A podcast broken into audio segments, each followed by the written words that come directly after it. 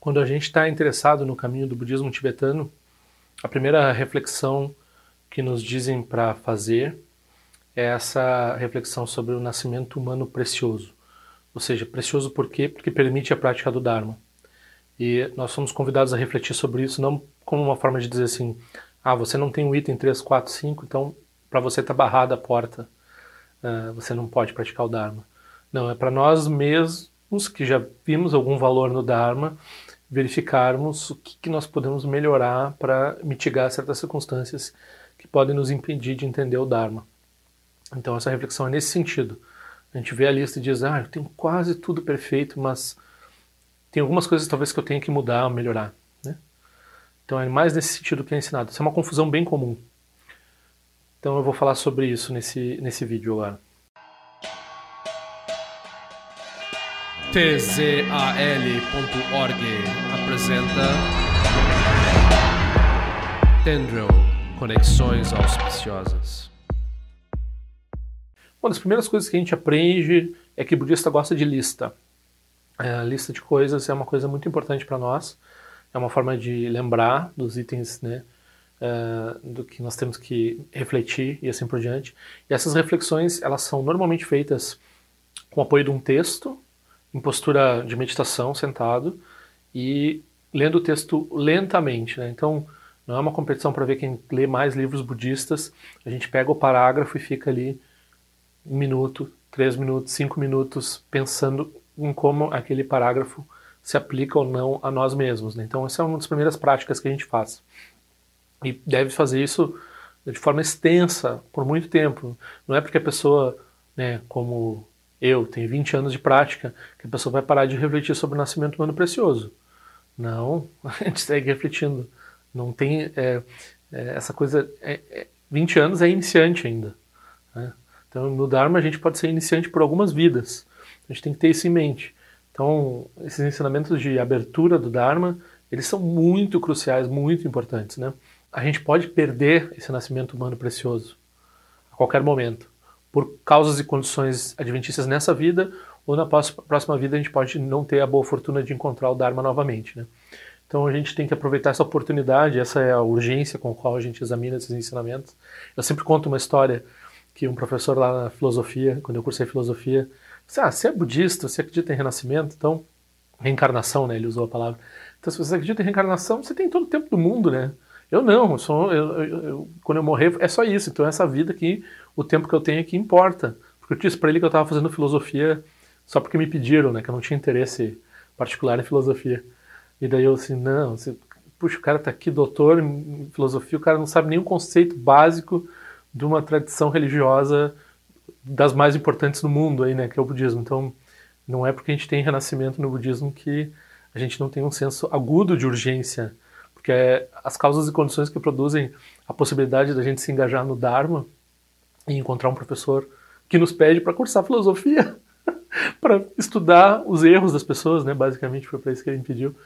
Encontrar essa é muito raro, gente pode perder a qualquer momento, a gente está vendo por todo lado no curso de filosofia, então é wasteland, né? Uma terra uma terra que não tem valor, nada tem valor assim, né? Então Uh, ninguém se interessa pelo Dharma. Né? As pessoas estão rodopiando aí no samsara. Era sofrimento em cima de sofrimento, pessoas cometendo suicídio, pessoas nervosas o tempo todo. A universidade era um campo de cremação, né? Tem essa palavra que a gente usa.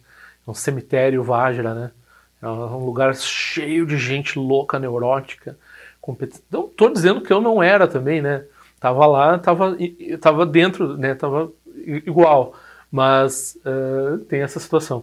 E daí, uh, essa reflexão sobre o nascimento humano precioso nos leva a ver a urgência né, da necessidade da gente, se a gente encontrou as parcas causas e condições agora para ter encontrado os ensinamentos, isso significa que uh, a gente teve mérito, e esse mérito a gente não tem certeza não tem como garantir, né?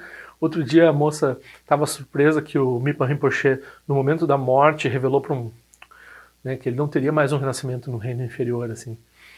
O que, né, para nós estamos olhando assim, pô, Mipa Rinpoche, Mipa Rinpoche tá, repousa sempre na natureza incondicionada, né? Ele nunca se desviou da natureza incondicionada, então como é que ele vai renascer? Não tem, nem, não tem conceito de renascimento, né? Ele emana benefício para você, é o próprio Manjushri, né? Isso é como a gente vê ele como aluno dele, né? Agora ele está lá humildemente dizendo assim, talvez todo esse monte de mérito, prática que eu gerei nessa vida, talvez eu não volte animal na próxima vida. talvez eu não, de novo eu não volte mais no reino inferior. Então, e, o, né, e era uma, a pessoa estava assumindo uma realização espiritual muito elevada de não renascer no reino inferior. Não vi mais a renascer em reinos inferiores. Então, se a gente fechar as portas para o renascimento nos reinos inferiores, nossa, isso aí é, é santidade, assim. não é comum, isso é bem incomum.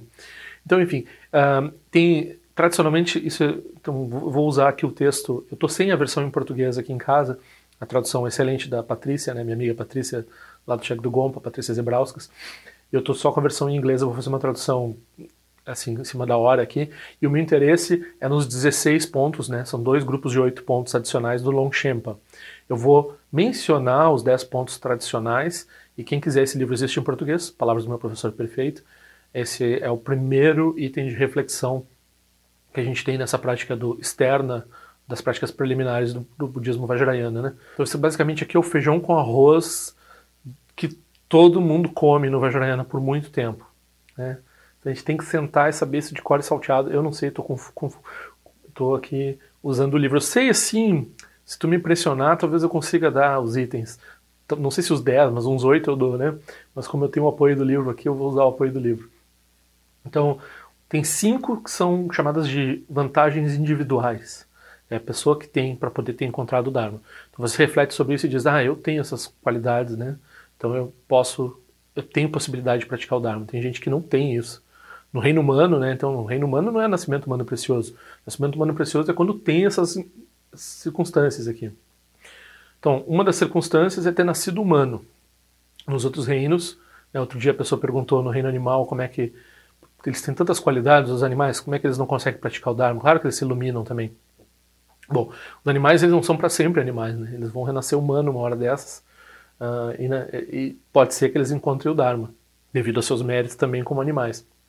Mas enquanto animais, eles não têm possibilidade nenhuma de ouvir ensinamentos, entender o que está sendo falado e de praticar sistematicamente e de saber o, que é samsara e tentar se livrar do samsara, ou saber o que, que é nirvana, muito menos, e tentar se livrar do samsara e do nirvana no Mahayana.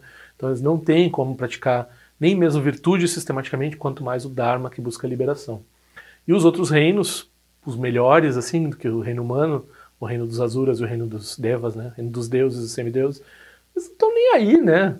Você, a vida deles está toda em competição ou usufruto assim, das maravilhas que eles têm lá. Eles não estão nem um pouco interessados em verdadeira espiritualidade. Eles têm uma espiritualidade New Age deles lá. Né? De vez em quando eles ajudam uns aos outros, assim, tem uma prática de virtude. Eles não estão nem um pouco interessados no, em vacuidade, no que é profundo, em praticar o Dharma e assim por diante. Se eles têm algum estado meditativo, é que nem fumar maconha, assim, é que é um estado de droga, assim, oh, que delícia essa coisa aqui. Então não tem nenhuma profundidade no que eles fazem, nem tem possibilidade de profundidade, né? E daí depois nos reinos inferiores, né, pior que animal, muito menos, não tem nem tempo, tá só sofrendo, levando, tortu sendo torturado, levando porrada ou passando fome, né? Então não tem possibilidade nenhuma de praticar o Dharma.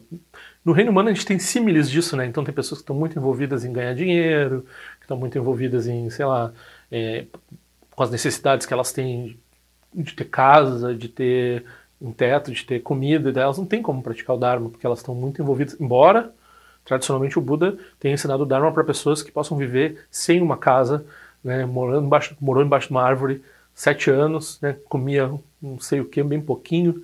Então, se a pessoa assume o caminho monástico, ela não precisa de dinheiro nenhum, né? Dinheiro, dinheiro, falta de dinheiro não é uma das uh, dificuldades aqui que as pessoas têm para encontrar o Dharma. Aqui, hoje em dia, todo mundo fala, ah, mas é difícil porque é caro o retiro, não sei o quê, porque as pessoas não têm prioridade, né? Todo mundo aí tem um celular, todo mundo é, viaja de vez em quando vai para a praia, né? Quem, pelo menos quem está tendo tempo para ouvir essas coisas que eu estou falando, né? Então tem tempo, tem possibilidade de juntar dinheiro para fazer retiro. Uh, dinheiro não é um, um dos obstáculos aqui para o nascimento humano precioso. Então, nascer um humano num lugar central. O lugar central é um lugar que tem o Dharma. Então o Brasil é mais ou menos, já tem o Dharma aqui. Não tem o Dharma assim em peso, né, completo. Bom, se a gente for olhar que tem centros que ensinam todo o caminho do budismo tibetano que inclui vários veículos, várias formas. Então a gente pode dizer que tem o Dharma completo aqui. O que a gente não tem talvez seja os textos, né? Tem partes do Dharma que ainda estão faltando aqui que podem ser completadas, né? Mas é, dá para dizer que é central, né? E hoje em dia também a gente pode viajar.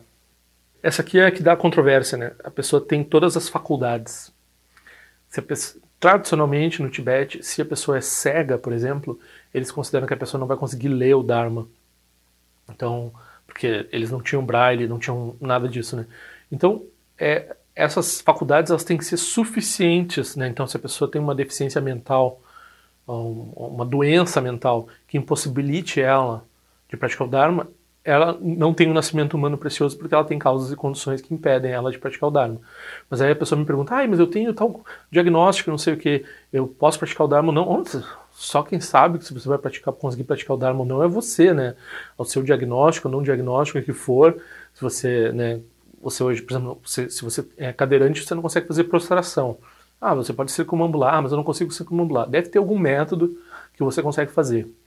Então, dá para adaptar. Enquanto você tiver faculdades suficientes para praticar o Dharma, você pode praticar o Dharma. Agora, existem seres, pessoas, seres humanos, que não têm possibilidade, né, que é, não tem como entender um ensinamento, não tem como focar a mente, né? É, provavelmente você que está me ouvindo aqui não, tá, não se enquadra nessa categoria. É disso que está se falando. Sem ter um estilo de vida conflituoso com o Dharma. Né? Então, né, aqui Algumas vezes se diz que a pessoa que vende, por exemplo, bebida alcoólica, né? Mas é, uma, é mais a pessoa tá, ela vive na criminalidade, vamos dizer assim. Se a pessoa vive na criminalidade, vive de uma forma que prejudica intensamente os outros, caça, pesca, essas atividades assim, de forma geral, ela não vai conseguir praticar o Dharma. Com exceção, daí o Vajrayana tem, umas, tem uns jeitos para lidar com, com, com, algumas, mas é a mesma coisa que as faculdades, né? Se você conseguir, você consegue. Então, pode mudar seu estilo de vida também na medida que for necessário. Para isso que você reflete sobre isso. E ter fé no Dharma. Então, a maioria das pessoas, né, o Patrão Rinpoche diz, é que nem um cachorro querer comer grama. Eles, não têm, eles têm interesse pelo Dharma como se fosse grama para um cachorro. O cachorro não come grama, né? Tá aí uma coisa que o cachorro não come qualquer coisa, cachorro, né? Mas grama ele não tem menor interesse, né? A vaquinha gosta, mas o cachorro não tem. Então, você tem que ter interesse no Dharma, né? Não adianta você ter as faculdades, ter o nascimento humano e daí não ter interesse no Dharma. Olha, que eu vejo de gente assim que tem um interesse intelectual no Dharma, que tem um interesse no Dharma, às vezes pode se transformar numa coisa profunda, né? Mas o que tem de gente que tem um interesse assim diletante no Dharma, porque mais uma coisa que elas vão acrescentar na estantezinha delas lá com as, as outras coisinhas dela. Então, né, tem que purificar essa conexão, assim, levar isso mais a sério, né, se é que a pessoa quer se interessar pelo Dharma. Então, e daí nós temos cinco que são mais fáceis que todo mundo, todo mundo, todo mundo aqui tem, que são as cinco vantagens circunstanciais, que é interessante refletir, porque de vez em quando tem uns seres que não têm, mas hoje em dia todo mundo tem. O fato é que nós estamos numa época, um tempo, em que tem um Buda na história. 2.600 anos atrás o Buda ensinou, não só ele ensinou, os ensinamentos ainda existem, né? Então o Buda apareceu, ele ensinou, ele poderia não ter ensinado.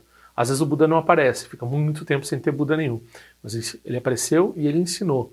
Depois teve gente que praticou o que ele ensinou e, e mantém hoje em dia. Então tem três dessas circunstâncias, né? Ele apareceu, ensinou e os ensinamentos estão aí ainda. E a gente pode seguir esses ensinamentos. A gente está numa circunstância que isso é possível de de, né, eles estão presentes e a gente ainda pode praticar eles, né?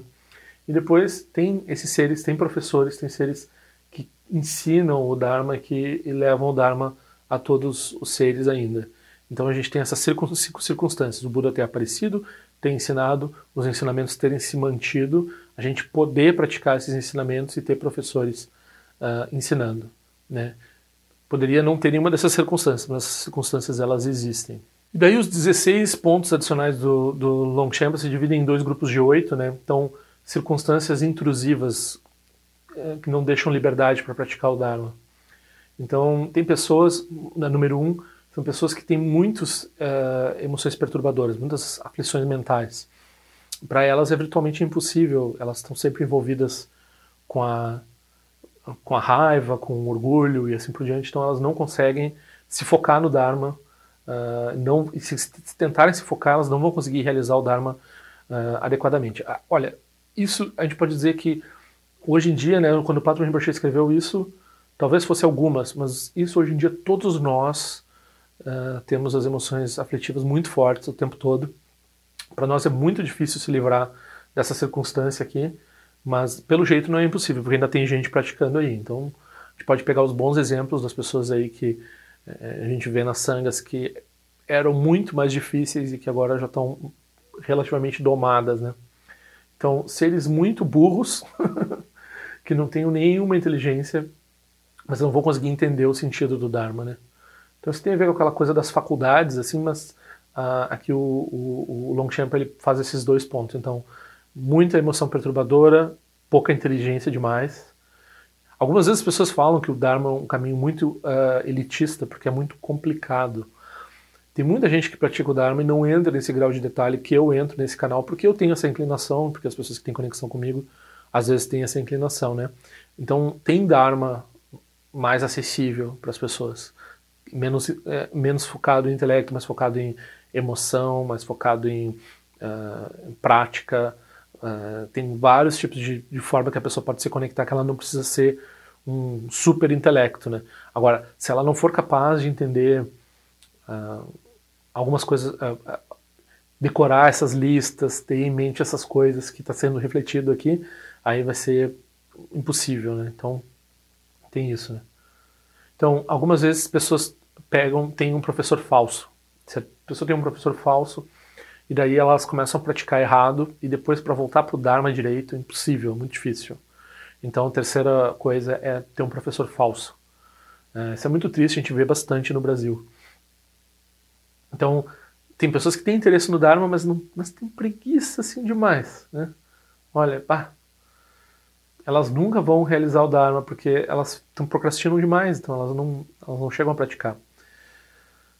Essa, essa é a quarta. A quinta é as ações negativas. Umas pessoas cometem tantas ações negativas, têm obscurecimentos tão fortes que elas não conseguem ver, reconhecer qualidades, praticar qualidades assim por diante. Então, né, as ações não virtuosas dela, delas estão é, sempre aparecendo na vida como resultados negativos e as pessoas não conseguem achar tempo para praticar o Dharma, conseguem achar a circunstância positiva. Então, o sexto é as pessoas que estão sob o jugo de outras pessoas. Algumas vezes é o, o nosso chefe, o nosso relacionamento, ou nossos filhos, ou os nossos pais, dependendo da nossa idade, das nossas condições. Então, outras pessoas na nossa vida podem ter domínio sobre o que nós fazemos, e aí a gente não consegue se focar no Dharma porque o que eles pensam, é, é, eles estão, a nossa vida não está sob o nosso controle, está no controle dos outros. Talvez eles não queiram que a gente pratique o Dharma. Algumas pessoas, elas praticam o Dharma apenas para ter um emprego no Dharma, para ter uma circunstância boa nessa vida, né? não é nem, nem para a vida futura. Uma pessoa que é muito pobre, daí ela, só porque no mosteiro tem comida e roupa, ela vai para lá. Então ela não tem interesse no Dharma, ela tem só interesse em ser vestida e ganhar comida. Então aí não tem a menor possibilidade de realizar o Dharma. E acontece também de pessoas que né, movimento mindfulness, assim, a pessoa não faz mindfulness para melhorar a mente dela, faz mindfulness para se tornar um facilitador, tutor da vida e ter uma atividade que mantenha ela nessa vida, né? Então, se, uh, se a pessoa tem essa motivação, ela não vai encontrar o Dharma. Então, outras pessoas, elas, parecido com isso, né, elas tentam, uh, não, não só porque elas necessitam, mas elas é, através do Dharma, elas tentam obter fama, obter fortuna, elas tentam é, que as pessoas, né, quando a pessoa ganha uma proeminência no Dharma, carrega a sua mala, né, então ela quer, ela quer que tenha ter serviçais, assim, ela quer virar alguém importante, ganhar títulos no Dharma para é, ser o chefe, ser guru de alguém, assim. Então, se ela tem essa motivação de praticar o Dharma para se promover, assim, também não vai dar. Então, a diferença, a sétima, é porque ela não tem convicção no Dharma, mas ela, ela vai atrás do Dharma porque o Dharma possibilita que ela tenha um mínimo para ela sobreviver. Assim. E a oitava, ela já tem o que ela precisa, mas ela vai para o Dharma porque no Dharma tem pode ser que ela consiga se promover esse, promover vezes, o seu trabalho, né, vender Herbalife, sei lá o que ela vai fazer dentro do Dharma, mas ela não não está interessada no Dharma, ela está interessada em usar o Dharma para alavancar, né, as coisas, as, as, as, os interesses mundanos dela. Então essas tem essas oito e daí tem mais oito que são é, que não deixam liberdade nenhuma para a pessoa praticar o Dharma, é, condições, né? Então a primeira condição é pessoas que têm obrigações um, em termos uh, mundanas, né? Então elas têm que manter o dinheiro da família, a empresa, ou elas têm entretenimentos que elas acham muito importantes, né? E sei lá, esportes radicais, ou os filhos, ou os pais. Uh, daí elas passam tanto trabalho e esforço, uh, né, satisfazendo essas uh, coisas mundanas que elas têm, família, negócios, divertimento e assim por diante, que elas não têm tempo, não encontram tempo nenhum para praticar o Dharma. Isso daí é 90% das pessoas que têm algum interesse no Dharma, elas vão encontrar essa dificuldade aqui. Elas sempre vão dizer que não tem tempo para o Dharma, né? Mas será que a gente não tem tempo para o Dharma mesmo, né? Ou é o Netflix? Será que a gente não tem tempo para o Dharma mesmo ou a gente tem que estar tá brincando com o gato, né? Ah, mas brincar com gato, aí já tem as desculpas. Brincar com gato é meritório, porque é um ser senciente e tal. Tô dando a oportunidade dele ter uma conexão maior com o reino humano. Né? Cuidado, né? Então, se a pessoa não sabe o que é prática do Dharma, não sabe o que é se engajar no Dharma, uh, é mais é mais perigoso assim quem não foi num centro de Dharma, quem não fez retiro, né? Então, o budista de internet, para não cair nisso aqui, nossa, isso aqui quem vai em de Dharma é difícil. Quem não vai em de Dharma é, não tem o Dharma, né? Então, tá só se ocupando de tudo que é coisa que acontece na vida dele, né? Esse é o primeiro. Depois outras pessoas são terríveis, assim. É, elas, não, elas não têm vergonha, elas não querem melhorar o comportamento delas. E elas não. Nenhum exemplo de um grande professor elas estão interessadas em ver. É, se diz que as capacidades podem ser é, moldadas, né? Mas a, o caráter básico de, um, de, um, uma pessoa não, não dá para alterar nessa vida. Tem pessoas que não vão se emendar de jeito nenhum. Então a pessoa não sente nenhuma uma dorzinha no coração ao ouvir que existem as coisas de nascimento inferior, nos reinos inferiores, né? Uh, ou que o samsara tem problemas inerentes, né? Cobertor curto. Ou até mesmo dos sofrimentos dessa vida, ela, né? Muita gente fala assim, morte, morte, beleza, não tem problema com morte. Nascimento, nascimento é muito fácil, tudo é muito fácil na vida e todos os ah, bom, vai ficar um tempo lá no reino dos infernos, mas é temporário, não se a pessoa tem esse tipo de atitude, ela não vai ter nenhum motivo para se engajar no Dharma, então não tem como. Não ter fé no Dharma ou no professor não vai possibilitar, né, não vai, a pessoa não vai conseguir praticar para ter liberação. Então, tem algumas pessoas que, que, se, que têm prazer com atividades negativas, né? Elas não vão querer controlar os pensamentos negativos delas para melhorar as atividades delas, porque elas gostam de atividades negativas. Então, isso, essas pessoas não têm como também praticar o Dharma. Então, o exemplo do cachorro que eu falei não é do Patrão Rinpoche, é do Longchenpa está aqui. Então, algumas pessoas estão tão interessadas no Dharma quanto num cachorro em comer grama, né? Não tem interesse nenhum. Eles não têm entusiasmo pelas qualidades do Dharma, não veem qualidade no Dharma. A gente vê isso um monte, a gente não pode ver isso em nós, né? Então, ao redor da gente, a gente vê muito, tem muita gente assim, né? O reino humano não é garantia de nada. Uma pessoa que entrou numa Mahayana e quebrou os votos compromissos, principalmente a Bodhicitta, não tem outro jeito a não ser ir para um reino inferior na próxima vida, então não vai conseguir praticar o Dharma. E alguém que tendo entrado no Vajrayana quebra Samaya com os professores e com os, uh, a Sangha, né? causará a própria ruína e a ruína também da Sangha. Então essa pessoa não vai ter como produzir realização do Dharma. Então, essas oito propensões são as que uh, nos tiram a possibilidade de praticar o Dharma e apagam a lâmpada da liberação. Então eu recomendo, né, que não apenas ouçam o que eu estou falando aqui nesse vídeo, vai ouvir esse ensinamento ao pé do ouvido de um grande professor, quando tem a oportunidade de um grande professor ensinar isso.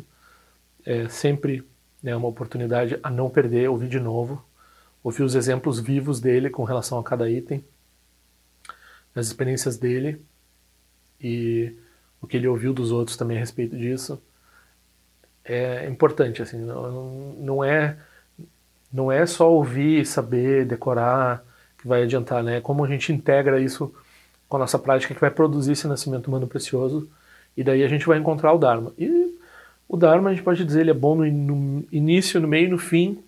O Dharma, uh, seres sencientes não tem outra chance que não seja o Dharma. Eu não, não, não posso dizer que o que se encontra no Dharma a gente pode encontrar em qualquer outra tradição religiosa, né? Outra pessoa falou assim, é só o Dharma salva, né? Não, o Dharma não salva, porque salvar é coisa de cristão. o Dharma não salva. Mas o resultado que o Dharma produz, né, o tipo de satisfação incondicionada que o Dharma produz, só o Dharma produz. Né? Não tem outra, outro lugar que a pessoa vai encontrar aquilo que o Dharma descreve como seu resultado. Né? O Dharma do Buda, no caso. Né? Outras tradições têm a palavra Dharma também. Padma Dorje não é um professor budista reconhecido pela tradição. Ele apenas repete o que ouviu por aí. Se algo aqui fizer sentido, pergunte a respeito para seu próprio professor. Se não fizer sentido, descarte. tzal.org. Este áudio foi elaborado em resposta a uma pergunta, pedido ou desaforo. Qualquer coisa, escreva para padmadorje.gmail.com. Ao longo de minhas muitas vidas e até este momento, todas as virtudes que tenho alcançado, inclusive o mérito gerado por esta prática e todas as que vier a conseguir, ofereço para o bem-estar dos seres cientes. Possam a doença, guerra, fome e sofrimento diminuir para todos os seres, enquanto sua sabedoria e compaixão aumentam nesta e em vidas futuras. Possa eu claramente perceber todas as experiências como sendo tão insubstanciais como o tecido do sonho durante a noite e imediatamente despertar para perceber a manifestação de sabedoria pura no surgir de cada fenômeno. Possa eu rapidamente alcançar a iluminação para trabalhar sem cessar pela liberação de todos os seres. Nila wei kore shinga sumpa na niwa malu jikwe neche le zingwa ten shinja so eza peka jarpa du ten jio eche. Om so chi jamia chen pe neche la sawa kunsha tu zio eze tai e bai me jino jo chulu piyama nian jio ki sa sunda du ten jio eche. Chi me kwenye pema samba sa sora jen jese no pa igar jo wan shuchu kutu peku kuse deshin te zindar shin jio. Shik me tu jo drukpa nange wan cha tunga drukpa ten romu yen ngen kupa malo la san nilun du ten leta tu ten jio eche. Peme jesum peme risu che peme tan la chi kuse suru wan peme wancho jidro ma jeso shin doni peme lun jidro jio eche. Penen jo ene chin poten pa yuri ne pa dan den basi pe chen bundan kuse chasen ten jio eche. Tu son san je guru rinpoche ngon dukon dade wachin pa jabar che konsa tutu ra posa so adep so chin chi laptu so shinan sengwe beche shiwa dan sam palung je drupa chin che lo oma hon benza guru pe ma se de hon ken lo sho song de lo che zan lin sa song cha pa pe otro jo sho song ngang wa dam mi ra du song ge le sho